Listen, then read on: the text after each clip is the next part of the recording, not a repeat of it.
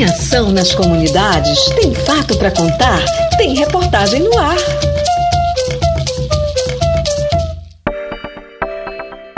Mulheres na luta pela floresta amazônica.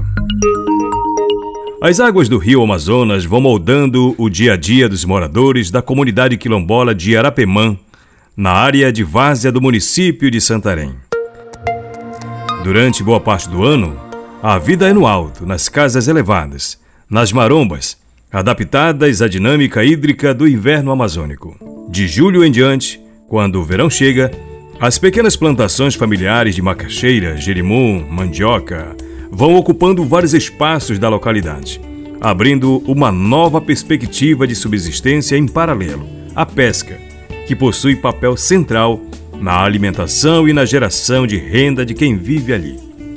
Arapemã é uma comunidade fértil, mas também diretamente impactada pela erosão provocada pelo fenômeno das terras caídas, que ano após ano vai levando para o fundo do rio parte do território. A navegação ininterrupta dos grandes navios, sobretudo cargueiros que partem da Amazônia para outros países, provoca grandes ondas à margem, favorecendo esse desgaste também. Atrelado a isso, a pesca predatória feita por pescadores invasores que não respeitam as normas de convivência e preservação da área, o desmatamento na beira do lago e as queimadas acentuam os desafios enfrentados naquela região. As pessoas vêm de outras localidades ou ainda de bairros da periferia de Santarém para dentro do nosso lago. Fazem arrastão, pesca predatória, pegam os peixes melhores e os menores jogam na beira e não dentro da água para que continuem crescendo.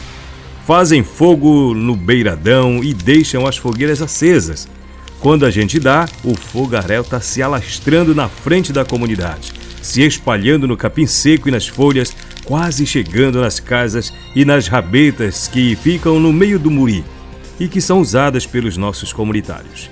E isso já aconteceu várias vezes. É uma preocupação muito grande na comunidade. E se acontecer isso quando estivermos dormindo? A gente luta pela preservação, pelo território, para que as pessoas deixem de fazer esse tipo de coisa. Só que ninguém vem aqui para ver.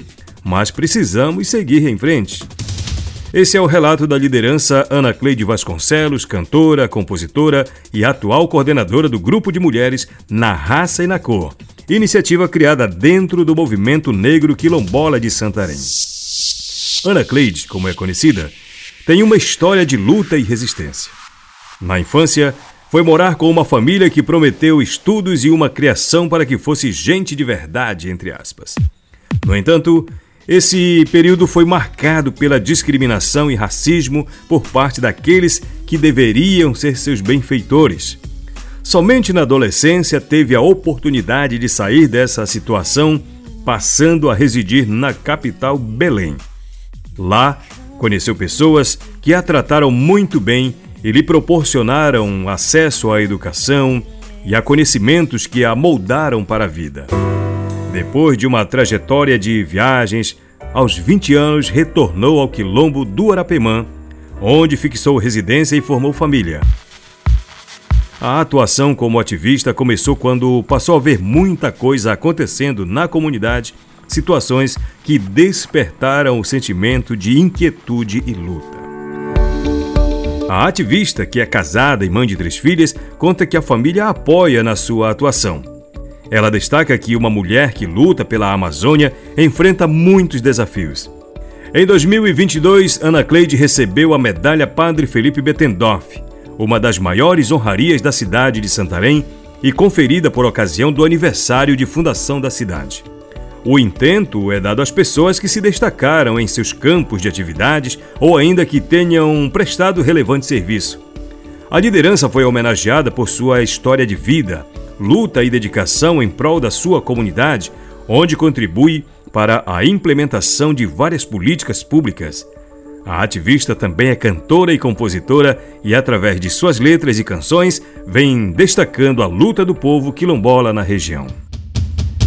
A liderança da aldeia. Na Floresta Nacional do Tapajós, a Flona Tapajós, o ativismo e a defesa do meio ambiente sempre esteve presente na vida de Marilene Rocha indígena da etnia Munduruku.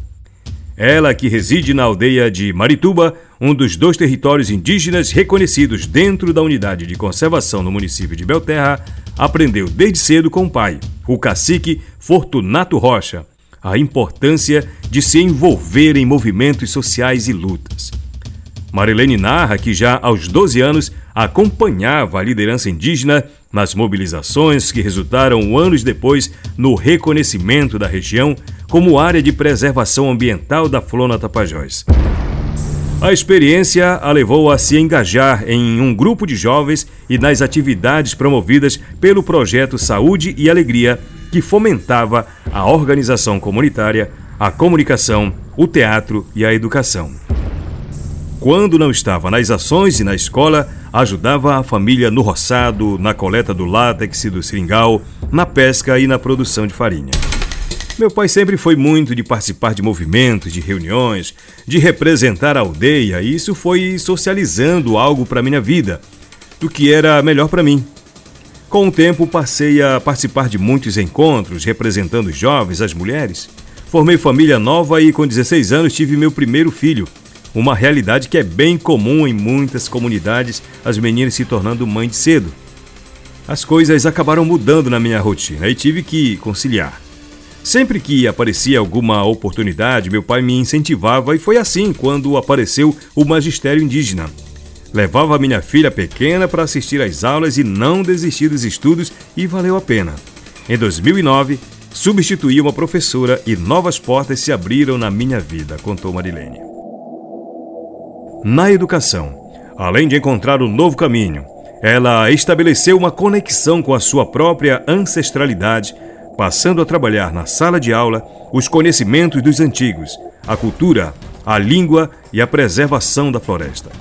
Fora do ambiente escolar, acabou se deparando com a perda de identidade de muitos jovens, a falta de protagonismo feminino e a ausência de uma perspectiva de geração de emprego e renda no território. Após a pandemia, a vida de Marilene tomou novos rumos. Motivada a proporcionar um futuro melhor para aqueles que residem na aldeia de Marituba, ela se engajou ainda mais em eventos com temáticas indígenas, tendo participado de marchas em vários estados do Brasil essa troca de experiências acabou despertando uma necessidade maior de buscar soluções para fortalecer e motivar as mulheres, quase sempre coadjuvantes no ambiente da aldeia. A poetisa do assentamento. A vida em um assentamento da reforma agrária nem sempre é fácil.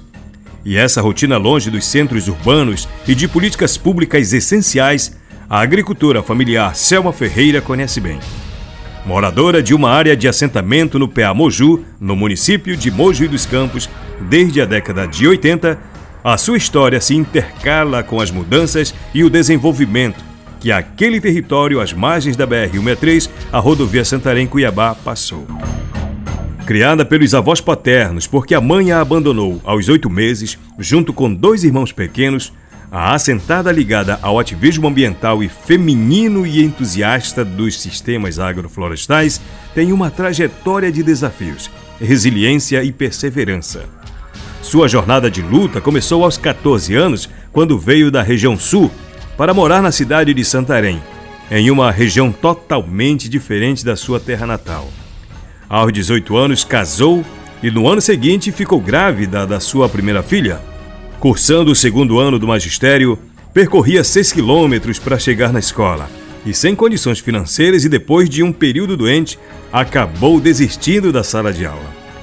Não tardou para o segundo filho chegar e, com essa nova situação, acabou se mudando para a área que viria a se tornar anos depois o assentamento.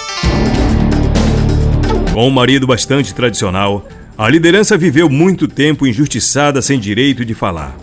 Nesse ambiente submisso, o amor pela escrita acabou sendo seu refúgio. Selma conta que, talvez pela necessidade de se comunicar, seus melhores amigos eram uma caneta e um caderno. Nas páginas, ela relatava tudo o que achava injusto: seus sonhos, suas poesias.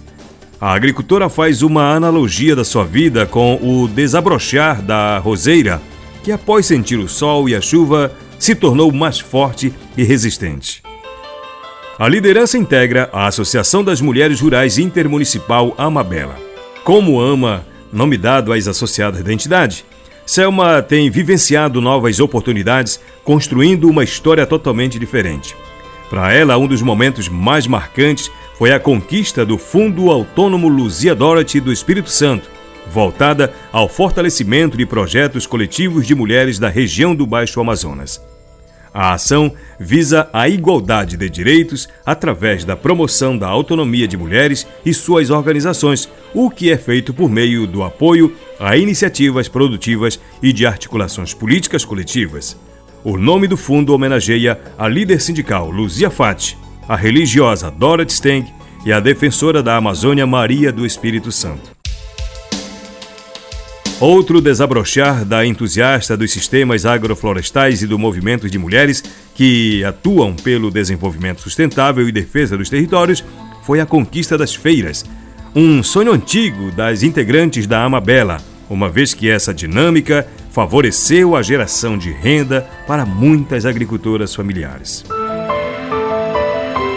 Em 2019, a pandemia do coronavírus acabou impactando não somente na família de Selma, que perdeu o marido, mas também na própria associação em que ela ocupava o posto de presidente. Foi um período de perdas, com o sítio quase acabado e as associadas distantes, a agricultora precisou se reinventar. Após o luto, ela focou na reestruturação da Amabela, associando as filhas e novas mulheres do assentamento, tudo para fortalecer a iniciativa que em 2022 passou a integrar um projeto de restauração de sistemas agroflorestais apoiado pelo Instituto de Pesquisas da Amazônia e a Conservação Internacional Brasil. Hoje, as mudas produzidas nos viveiros das amas estão espalhadas em vários quintais. Reportagem para o programa de Microbolsa e Jornalismo Tapajós, com uma parceria do Laboratório de Comunicação Amazônia e do projeto Saúde e Alegria, para estimular a produção jornalística de jovens profissionais da região. A reportagem é de Dani Oliveira e está no site saúdeealegria.org.br.